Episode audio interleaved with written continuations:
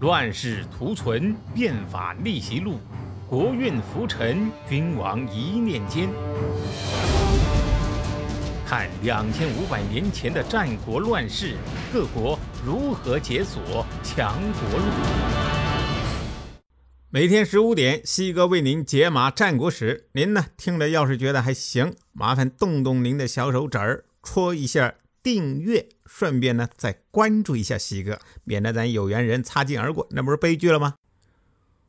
上一回呀，荆轲刺秦失败，嬴政啊也吓得不轻，从此啊不再见六国之人，而且呀命王翦加强对燕国的攻势，迫使燕王喜斩太子丹，想献上太子丹的脑袋，让嬴政啊消气儿撤军。你说到这种地步了，这燕国还是没闹明白，人家秦军是志在灭国呀。所以呀，嬴政笑纳了太子丹的人头，但是啊，战场上却毫不手软，一直在追着吊打。在这个吊打燕国的同时，公元前二百二十五年，秦将王奔伐魏。王奔呐。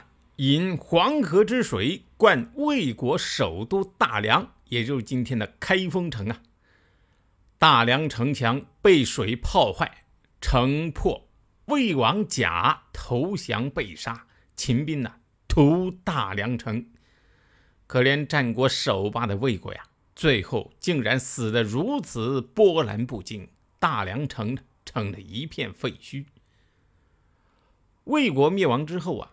现在东方六国中，燕国已经是名存实亡，只剩下燕王喜躲在辽东苟延残喘。还有实力的呢，就是齐国和楚国。谁都看得出来呀，这两个国家的灭亡，那只是时间问题呀。但是作为曾经的六国巨无霸，虽然这个时候楚国已经被秦国割肉割了一次又一次啊。但是瘦死的骆驼比马大，楚国的实力呀，仍然是不可小觑。灭燕之后，嬴政的目光盯上了楚国，他就问李信说：“我现在准备把楚国呀收入囊中，将军您看需要动员多少军队呀？”你想想啊，这个时候的秦国扫灭六国，可谓是势如破竹，气势正盛呢。这个李信呢，就判定二十万人足了。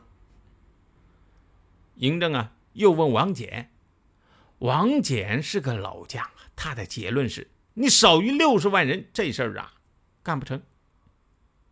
嬴政两下一对照，讲真啊，他现在对秦军的实力还是很有自信的。哎，不自禁的就感叹了一句：“哎，王将军这是老了。”胆气儿不足了。于是，在公元前二百二十六年，嬴政派李信、蒙恬率领二十万人伐楚。王翦一看，哟呵，嫌我老了是吧？OK，你们年轻人啊，你们是早上八九点钟的太阳，未来是你们的。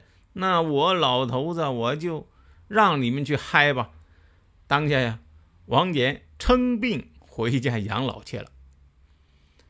这边李信和蒙恬兵分两路，很快呀，攻入这个楚国境内，一路是攻城略地，大破楚军。但是呢，还是因为兵力不够，只能击溃楚军，没法打歼灭战。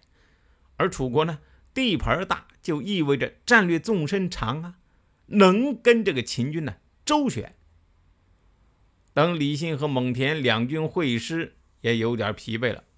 哎，楚国人呢，拾掇拾掇，又跟了上来，一路追击，连追三天三夜啊！结果李信大败，手下七名都尉丧命啊！都尉那可是秦军的中高级军官了啊，相当于现在师长了。嬴政得到消息啊，大怒。哼，这个是这个嬴政啊。医生很容易大怒，动不动就大怒。他呀，意识到自己错了，于是亲自到王翦的老家向王翦谢罪。哎，这刚开始我我没采纳您的意见，结果这李信呢，果然让咱们秦军受辱。现在呀，将军您虽然病了，啊，当然，嗯，不管真病假病啊，我就当您是真的病了啊。但是我我知道，其实你没病啊。但是您怎么忍心丢下我不管呢？啊？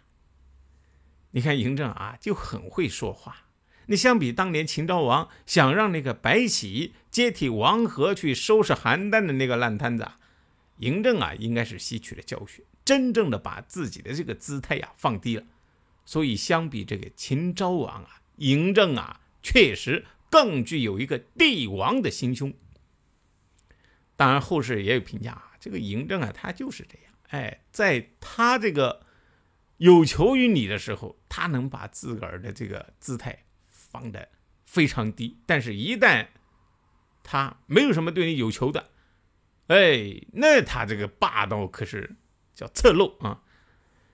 嬴政啊，这亲自跑到自个儿家里面来，话呢说的又是这么谦卑，但是王杰还是不松口，说不行，我我我我真的病了。嬴政一听说，哎呀，老将军，这事情都过去了，对吧？咱这过去那不愉快的事，咱不说了，好不好啊？其实呢，王翦也并不是故意让嬴政难堪，而是啊，他有更深的考虑啊。他说呀：“大王，您一定要用我，非六十万人不可呀。”嬴政，嬴政一听说，啊，行行行行，啊，听你的，听你的啊。于是王翦动身，率六十万大军伐楚。这个嬴政啊，一路相送，直送到坝上。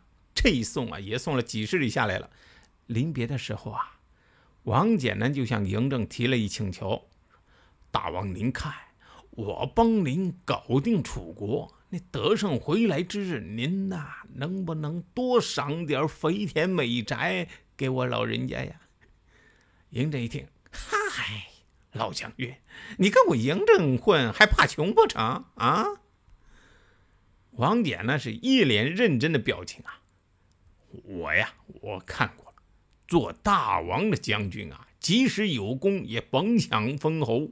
不如啊，趁大王现在还想，哎，重用臣，所以呀，就多向大王求些田宅，将来子孙们也有个依靠啊。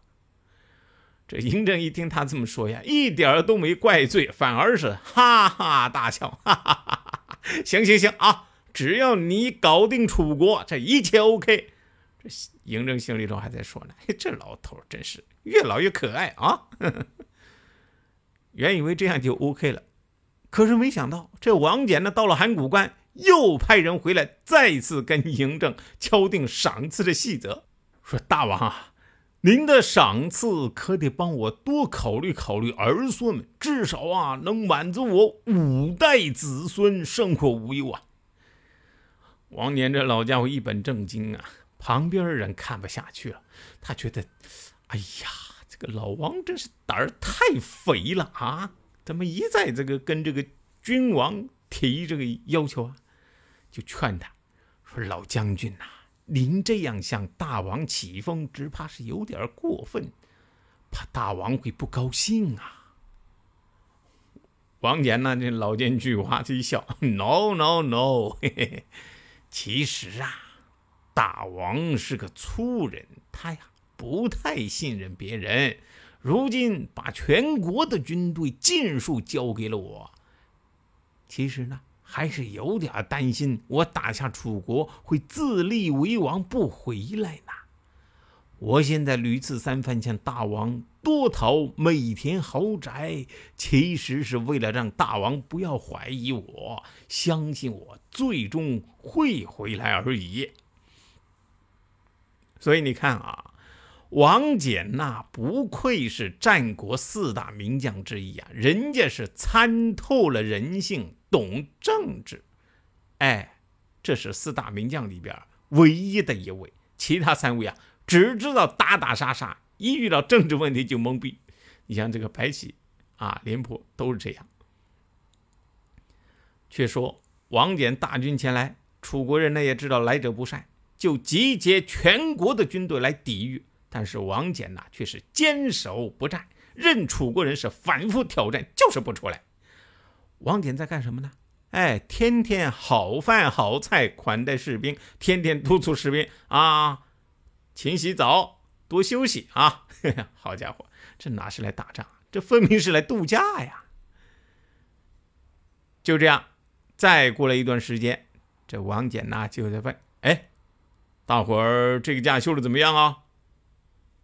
个左右赶紧报告：“哎呦，将军，大家可快活了！现在大家都没事干，都在相互练拳比赛什么的呢。”王翦一听，哈哈哈可以开工了。嗯，再说这个楚国这边啊，几次挑战，把王翦的祖宗八代都问候过好多遍了，可是王翦呢，就是没动静。时间一长啊，楚军也觉得没意思了。哎，既然这个怂包不敢打，那咱们回去吧。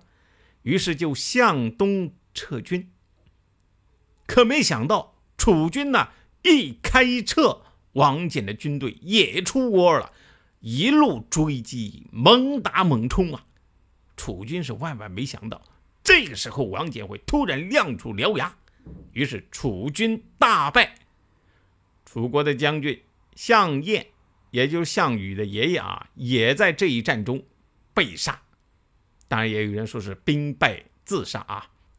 公元前二百二十三年，王翦俘虏楚王复楚，庞然大物的楚国呀，从此成了大秦帝国的一个郡——楚郡。第二年，也就是公元前二百二十二年，再次出兵辽东，给了苟延残喘的燕国最后一击，俘虏了燕王喜，于是楚国、燕国。都灭亡了。